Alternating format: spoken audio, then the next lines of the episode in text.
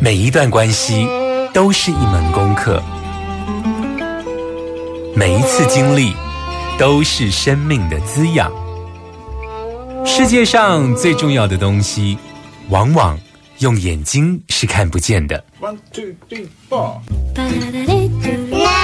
我们就用听的吧。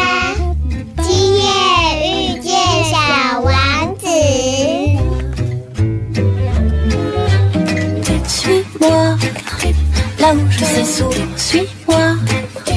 Et si je suis pas, suis-moi, là où je suis beau.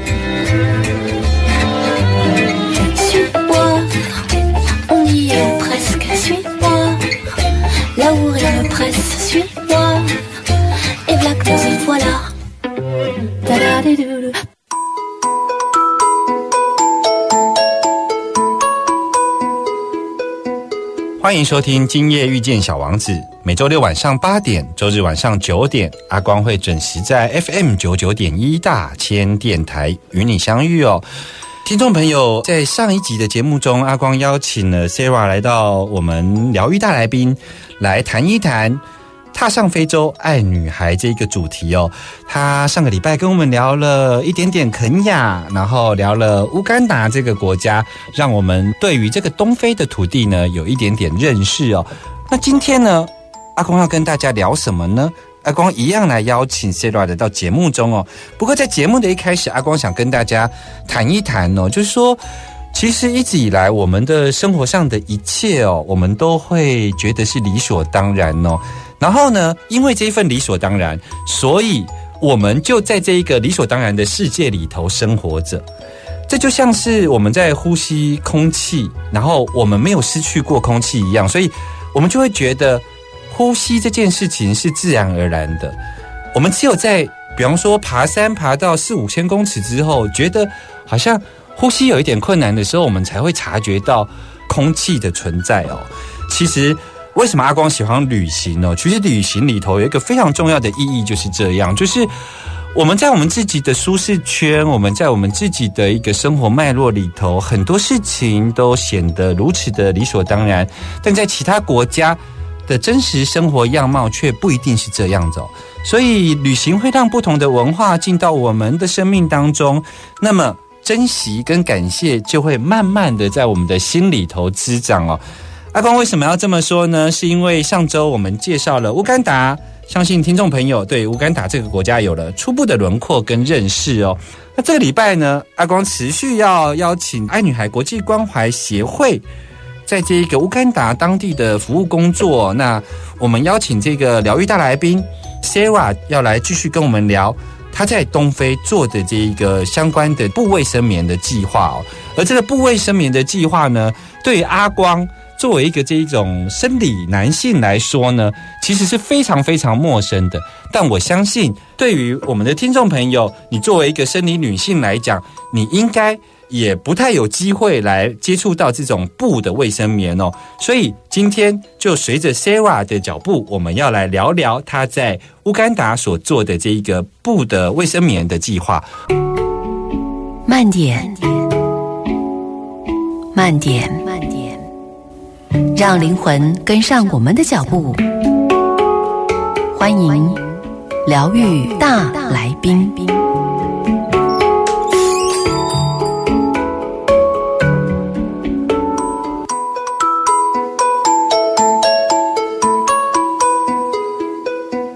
欢迎回来 FM 九九点一大千电台，今夜遇见小王子，我是阿光哦。在今天的疗愈大来宾，阿光持续的为大家邀请到了 Sarah 来到我们的节目中。嗨，Sarah，我们又见面了。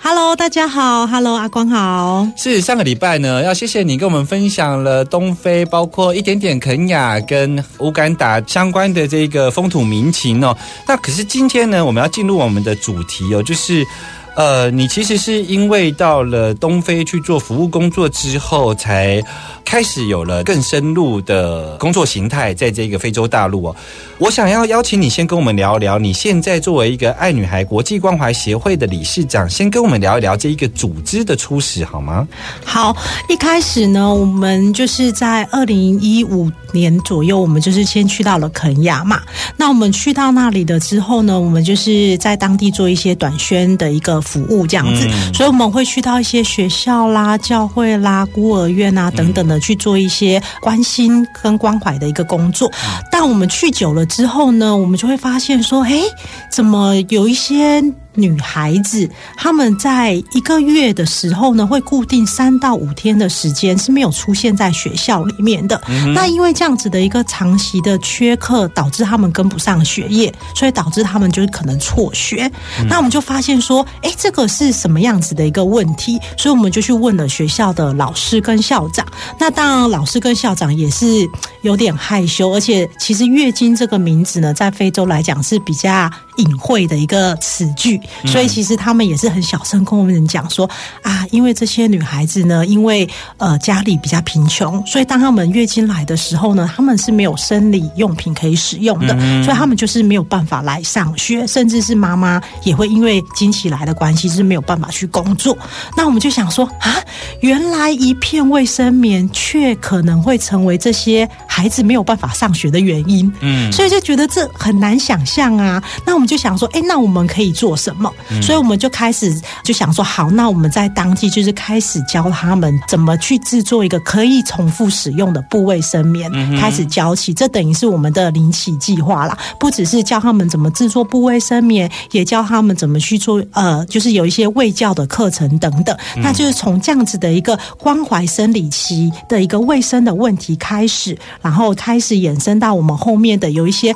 培力的计划啦，有水资源的一个计划啦，甚至是防角石硬体建设等等的这样子的一个相关的计划，开始从这样子的一个各样的一个发展里面彼此的一个连接，然后开展。是，所以一开始是宣教，然后进到校园里头，可是后来发现了，呃，女性尤其是小女生，她们在每个月都会有几天就是没有在在学校里，那其实是为了处理月事的问题。对，那他们没有来，没有来上学啦，不是没有来，他们没有来上学这件事情，那他们在干嘛呢？他们怎么面对月事呢？其实这个我们在一开始我们也很好奇，就想说，哎，你月经来，你没有生理用品，那你怎么办？这样子，因为它还是就是会流嘛，它毕竟就是一个自然的生理现象，这样，所以我们也去问他们说，哎，那你们月经来的时候。到底怎么去度过这样子？所以才发现说，哦，他们可能会运用呃沙发的海绵，或者是塑胶袋，甚至是树叶、兽皮。等等的来成为他们的生理用品，那甚至是后来，因为我们在非洲待的时间真的也是越来越久，这样子也更落地、更深入当地。就是有一个当地的人，他就跟我们分享，就说：“哎，Sarah，你们爱女孩呢，一定要去乌干达东北方的一个叫做 Moroto 的这个地方。它这个地方呢，是连乌干达人都觉得贫穷的一个地方。为什么你们一定要去呢？因为你们一定要特别去关心这边的女孩跟妇女。”因为他们生理起来的时候，他们是坐在沙地上面等待月经的流逝。我们听到这个事情之后，觉得天哪，真的是天方夜谭，就是完全没有想过会这样子。但是呢，当我们去到这个 Moroto 这个山区之后，我们去做实地的田野调查之后，嗯，真的有一个妈妈。他就跟我们分享说，他以前小的时候呢，当他月经来的时候，他没有生理用品可以使用，他没有办法去上学，也没有办法去工作。帮妈妈或者是帮家里分担一些家务，他常常经起来的时候呢，可能就会在家的旁边，然后看看左右没有人，他就把裙子掀起来，赶快坐在地上。所以你也可以知道，他就是没有内裤，就立刻掀起的裙子，然后就坐在沙地上面，然后就是等着月经的的流干这样子。然后呢，可能当他想要起身去做其他的事情之后呢，他也要看看左右没有人，他要赶快起身，那还要赶快把沙子。把你的精血就是掩盖住，不要让人家发现哦，你原来是因为月经来才在这边。所以其实这样子的一个生理期的一个方式呢，其实是。不不但不卫生，而且是会有非常严重细菌感染的一个风险。是所以我们其实就是因为这样子呢，就是卫教跟卫生的一个条件，其实是非常重要，需要一开始被关心的一个议题。因为你刚刚提到了，就是说他们也有人用塑胶袋，也有人用泡棉，然后也有人像你刚刚说进到某些部落里头，他们甚至是让自己是在沙地里头进行这一个处理月事的动作。对，他这个其实呃，我们理解到的是，他们也尝试想处理，但是这个其实是会有感染上的问题。对。那我可以进一步的问一下，就是说他们如何理解月事？他们也觉得是像说那种传统的，像台湾早期，像小时候看我妈妈每次去买卫生棉，就是会去杂货店，然后每次就拿一包报纸包的东西，对就是觉得这是难以启齿。那他们怎么理解月事这件事情？呃，我觉得月事这件事情呢，就是对于他们来讲，算是比较隐晦，甚至是说在某一些偏乡的地方呢，它其实甚至是被污名化的，就说哦，你可能是被诅咒啊，或是你不干净，所以你才会有月经这件事情。可是其实月经是女生非常棒的一个礼物，因为我们才可以生养儿女嘛。是但是因为他们在落后国家呢，他们比较没有这样子的一个资讯的一个来源，但是他们在当地呢，如果说这些孩子们呢有去学校上学，其实老师多多少少还是会教一些相关的一些身体或者是这样子的一个月经的一个知识。但是就跟台湾一样啊，有些老师可能就是比较害羞或者是比较隐晦，他可能讲解的不够仔细，然后不够清楚，所以孩子们也没有办法很能够理解。那特别就是在这些次品的地方呢，很多孩子他可能因为贫穷的关系没有办法去上学，他甚至连这样子的一个知识都没有办法取得的。嗯，那我们在呃乡下做一个田野调查的时候，我们就曾经访问过一个女孩，我就说：“哎，那个小朋友，你当初第一次来月经的时候，你是怎么样子的一个生理体验？”这样子，他就说他以前呢从来没有听过月经这件事情，也不知道月经这件事情，所以当他经期来的时候，身体开始流血，嗯，她就以为自己生了重病，然后可能内脏破裂，可能快要死掉了，他就觉得非常非常的害怕，因为他妈妈也没有告诉他，他也不知道。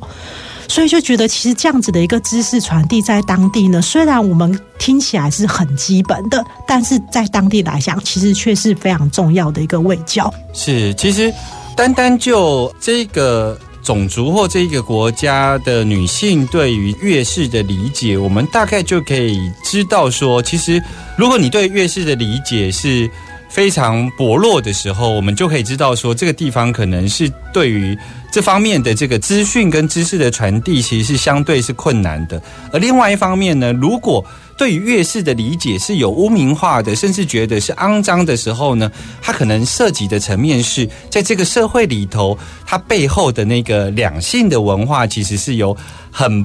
特殊的情况在发生，他才会对于越是这种自然发生的事情呢，会有这种污名化的情况发生哦。回来呢，我们要继续跟 Sarah 来聊一聊她的布卫生棉的计划在东非推广的情况。我们马上回来。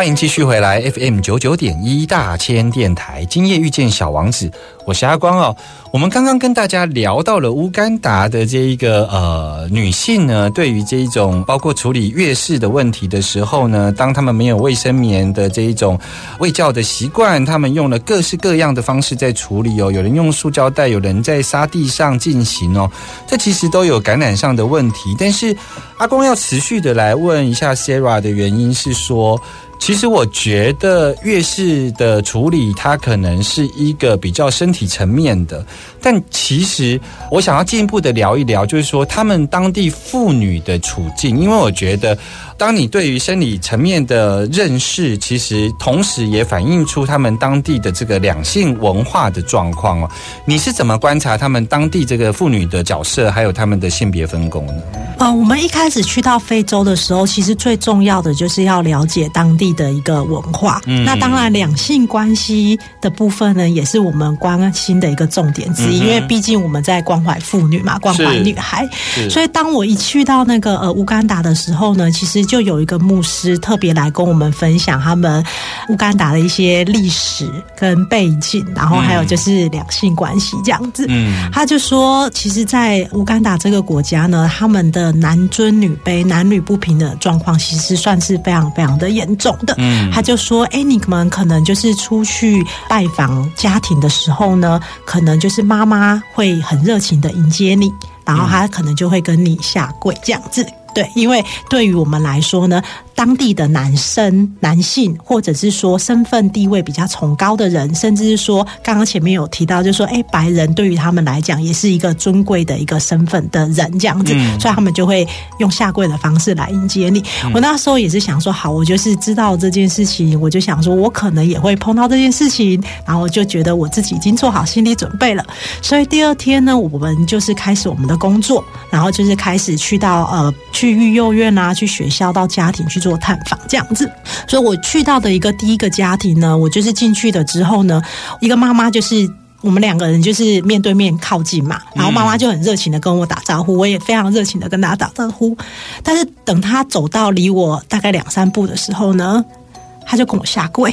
下跪是双膝下跪吗？对，她是双膝下跪，所以她一跟我下跪的当下呢，我其实非常的心里非常的冲击，因为我觉得他应该跟我差不多大，但是却因为我是白人，然后他就是。跟我下跪，所以我立刻呢，我就把妈妈抱起来，我就跟妈妈讲说：“妈妈，我们都是女生，我们都是一家人，我们都是平等的，你之后不用再跟我下跪。”所以，其实，在这样子的一个事件发生当中，其实真的当地的女性呢，就是地位是比较低落的。而且，其实，在莫南非洲这个地方呢，其实他们很多的劳动力都是来自于女性，就是女性要帮忙家务、要做农务、要照顾小孩，很多的工作都是做在女孩子的一个身上。所以，其实他们是相对辛苦的。那你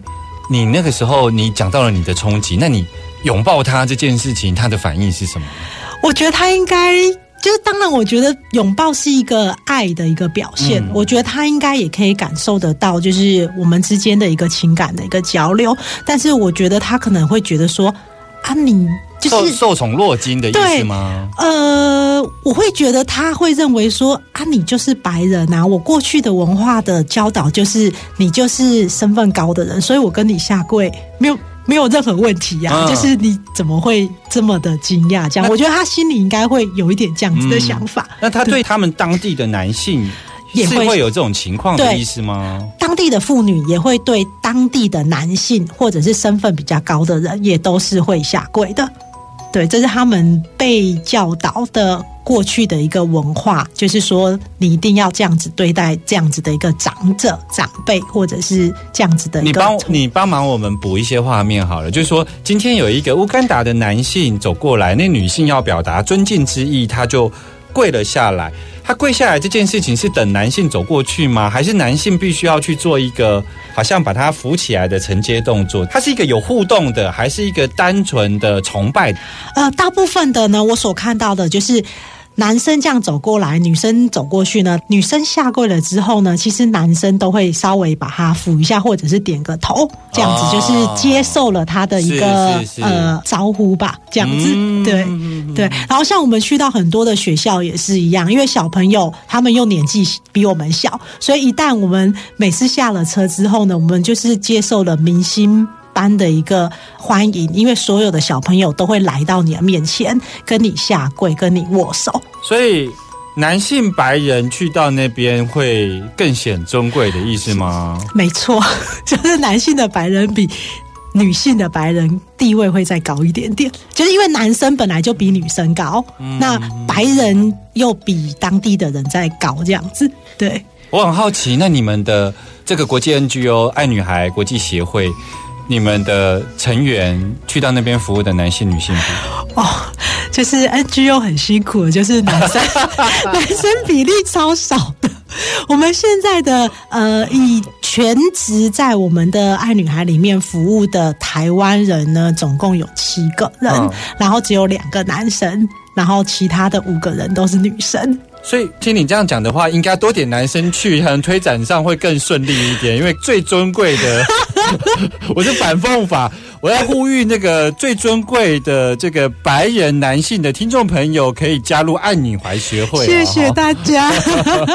因为其实我觉得男生的加入对于我们来讲，当然是也会呃，我觉得当然刚刚阿光讲的是玩笑话啦，但我觉得男生的加入对于我们的计划的推动会有不同层次的一个考量。对，嗯，其实就像阿光的节目，因为比较多邀请身心灵的一些老师，那其实我也发现我的听众大概有八成都是女性。是就说女性在追求不断成长这件事情，其实是比较好像是一个内建的系统。嗯，然后男人被期待，好像到了某个阶段，也念完了大学或怎么样之后，就好像那个学习就被停止。我自己的发现啊，我的听众也大部分都是女性哦。对。我们说回来，就是说，那他们当地后来你你去那边推了这一个就是布的卫生棉计划，但老实说，以你的年纪，你应该没有用过布卫生棉吧？对我没有用过那。那你在那边推展部卫生棉，你可以跟我们讲你在那边的推展情况吗？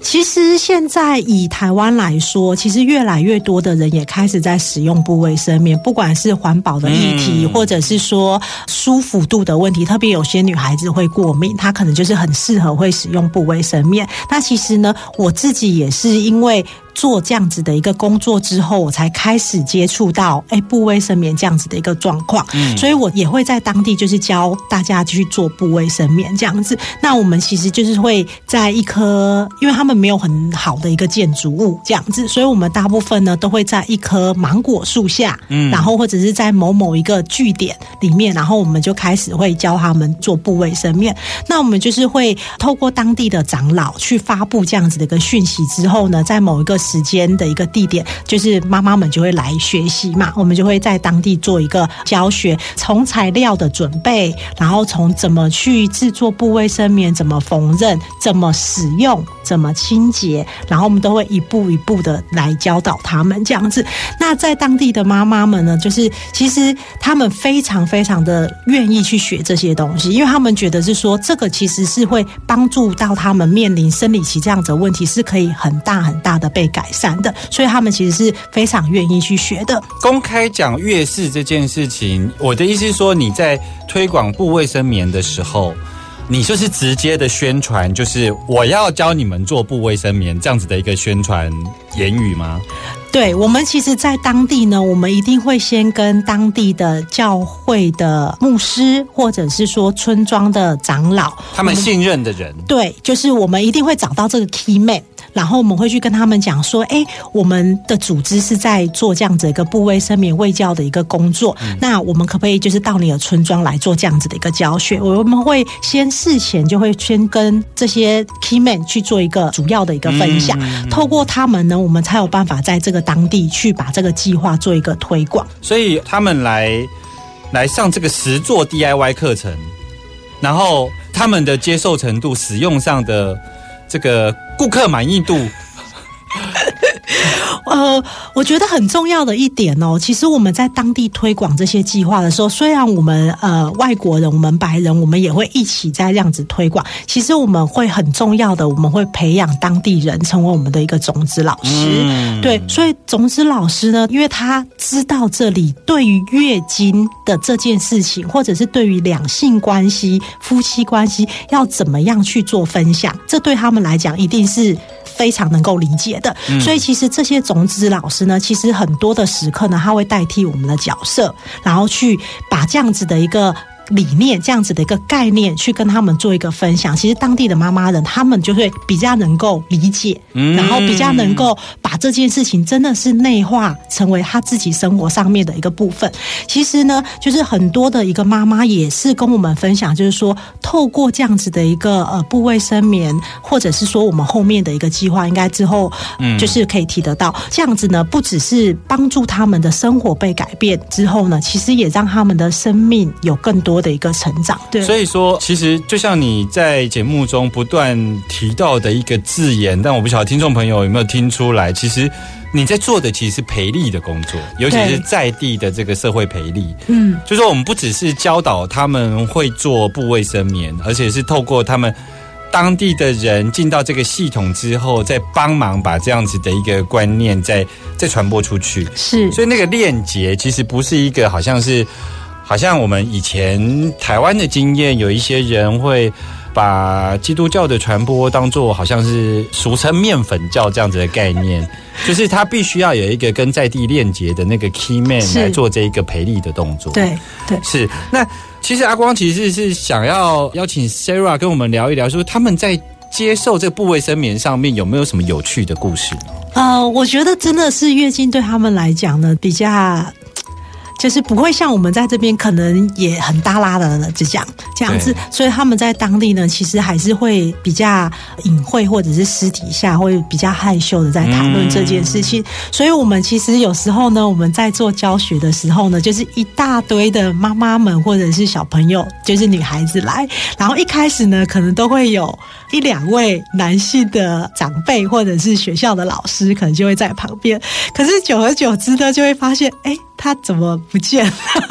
就是觉得这件事情可能也是蛮害羞的，所以他就会自己自动的离开了这样子的一个场合，就是觉得还蛮有趣。但我觉得特别想要跟大家分享，就是我们其实，在做这样子的一个教学呢，其实我们很重要的呢，是我们会很想要去了解他们当地对于这件事情的一个面对的一个困难跟挑战。所以，我们其实我曾经在那个之前有提到摩洛头的山上，对我们在那边教导部卫生棉，很开心的时候呢，其实他们每次。因为缝制部位上面其实需要两三个小时，很久的一个时间，所以其实呢，我们在那个时间点都会跟妈妈们会有一个很好的一个互动，然后每次常常缝一缝呢，大家就开始唱起歌来了。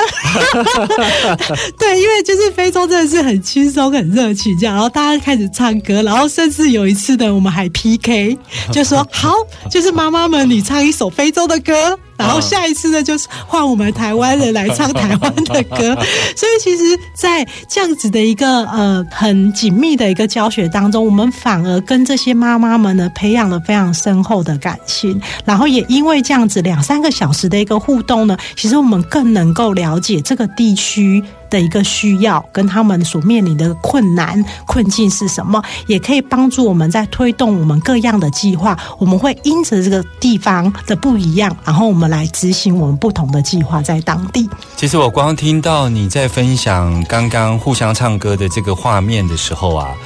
我就可以想象说，在当地的妇女，她能够来这两个三个小时，脱离他自己的家庭的性别分工的脉络，是是多么放松而美好的事情。真的，嗯，所以我相信他那个会自然而然演变成互相唱歌比赛。我觉得他是发自于内心的那个喜悦。嗯，今天非常谢谢 Sarah 跟我们聊到很多有关于不卫生棉计划，但其实爱女孩协会到东非其实不只是做这些事情。对，我们呢休息一下，回来之后我要跟你聊一聊更多有关于你们在那边所进行的这一些各项计划。马上回来。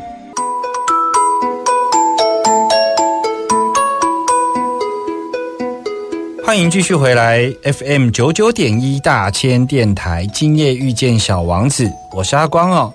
今天非常谢谢这个爱女孩国际协会的理事长 Sarah 来到我们的节目中哦。在节目的最后，阿光想要问一下 Sarah，就是说你其实一连两集跟我们介绍了乌干达，然后包括你们在那边的这个不卫生棉的计划哦。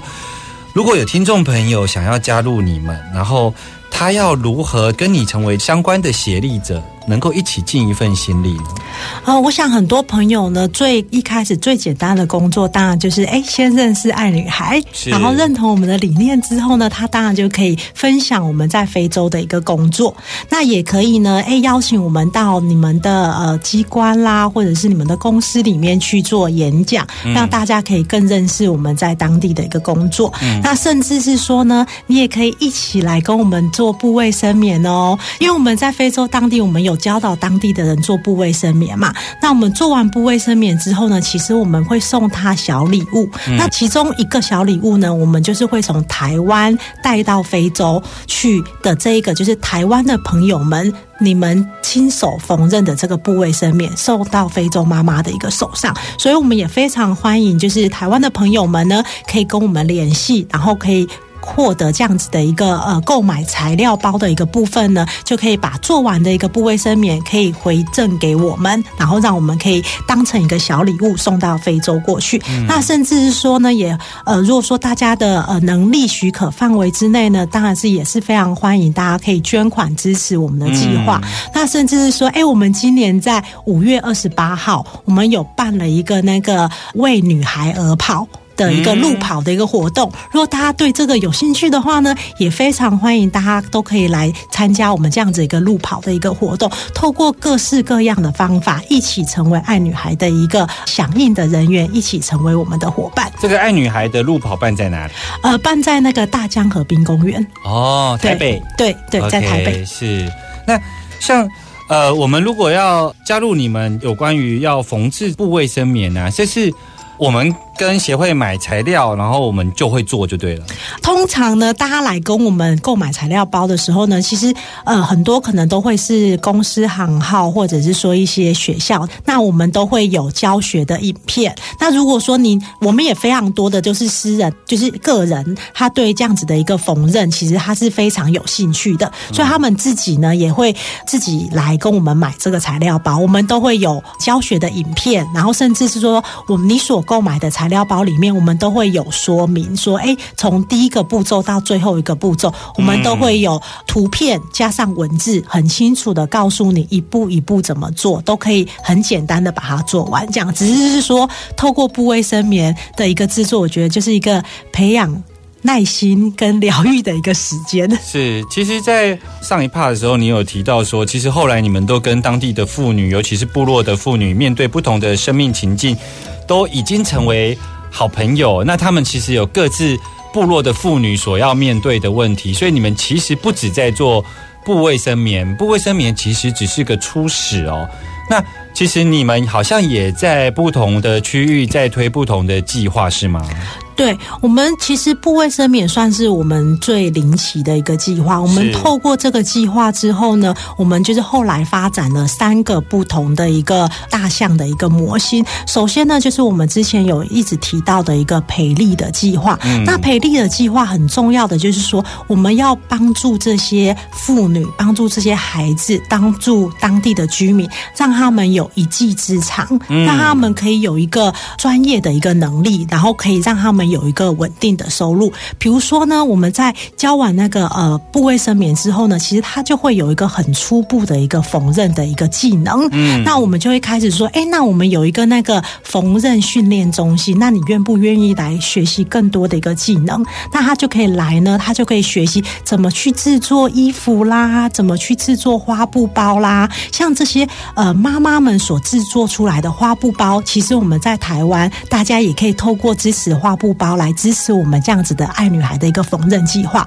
甚至是说呢，我们在乌干达的一个北方，我们也因为北方的一个气候跟环境非常适宜的状况之下呢，我们在北方也有开发那个呃养蜂计划，透过在当地呢，我们帮助当地的妈妈改良他们的一个呃蜂箱这样子的一个器具，然后提升他们的品质跟提升蜂蜜的一个产量。当他们学习到这样子的一个良好的一个技术。之后呢，他们所生产的蜂蜜呢，再透过我们购买回来台湾，来回馈给台湾所有支持爱女孩的一个朋友们，就是透过这样子不同的一个，比如说缝纫啦、养蜂啦，甚至是养鸡。等等，这样子的一个不同的一个专业技能呢，让他们可以有一个呃稳定的收入，培养他们的一个自信，甚至是找回自己生命的一个尊严。那除了这样子的一个缝纫技能的一个计划之外呢，我们也有在当地推广水资源的一个计划。嗯，对，相信大家对于漠南非洲呢，大家都会知道说，其实非洲在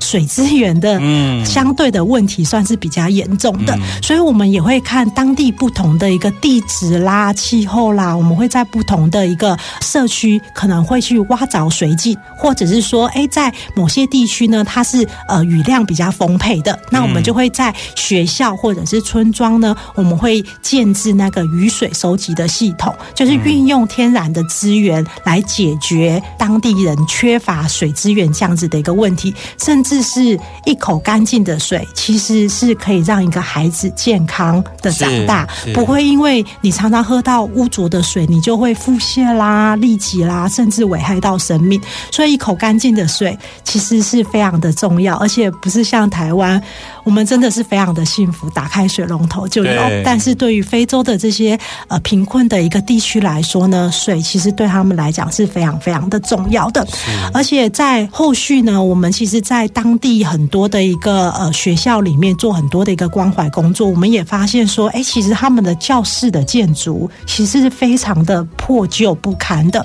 可能都是用一些木头啦、泥土啦，可能就是直接搭建的一个教室。所以这样子的硬体的一个学习环境，对于孩子来讲是不安全，甚至是呃下雨的时候会影响到教学的品质。所以我们也在当地呢，透过这样子的一个。教室或者是学校的一个建设，来帮助他们有一个良好的一个学习的环境，甚至是说，我们现在也在当地就是帮他们盖那个生态厕所。我不晓得，就是听众朋友或者是阿光，你们有没有上过最糟的一个厕所是怎么样子的？在非洲的厕所呢，他们就是一个坑洞，是，对，所以常常就是非常的恶臭，然后甚至是。会有一些蚊虫啊、病媒蚊的传染，就是比较不安全、不卫生。那甚至是说，我们是在关心女孩嘛，对。那特别是说，女孩当她们经期来的时候，她们需要替换卫生棉，是不是应该要有更安全、更隐私的一个环境，是。让她们可以安心的做如厕的动作嘛？嗯。所以其实我们也透过生态厕所帮助他们改善卫生的设施，也帮助这些孩子们呢，在学校有一个良好的一个环境，然后有一个健康、干净而且安全的一个呃如厕的一个地方。是是是，其实听众朋友如果听到这里啊，就是刚刚 Sara 跟我们聊到了从这一个不卫生棉的计划作为一个初始，其实随着跟当地人的妇女的生活经验有不同的这个结合，而生产出不同的培力工作。那阿光要在这里特别呼吁一下听众朋友哦，就是说。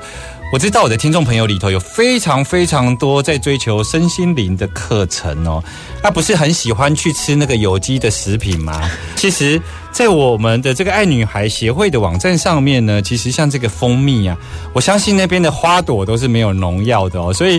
与其在台湾，你在追求身心灵课程上面，你会想要去找到有机的、环保的、为地球尽一份心力的，我给你保证，你上爱女孩协会，你所要购买的东西绝对是最天然的。但当然，除了消费支持购买之外，其实也可以进一步的，如果你对于非洲大陆这个地方有感动，然后你真的倾听你自己的内在声音，你觉得你也想要将部分的时间投入这样子的一个服务工作上面，也欢迎你能够继续的来跟爱女孩协会来联系哦。阿光会把相关的这一些资讯放在自己的脸书专业里头的延伸阅读哦。所以呢，今天非常谢谢 Sarah 来到我们的节目中哦。小王子说：“你在玫瑰身上所花费的时间，让你的玫瑰花变得如此重要。”我们下周见喽，拜拜。谢谢大家，拜拜。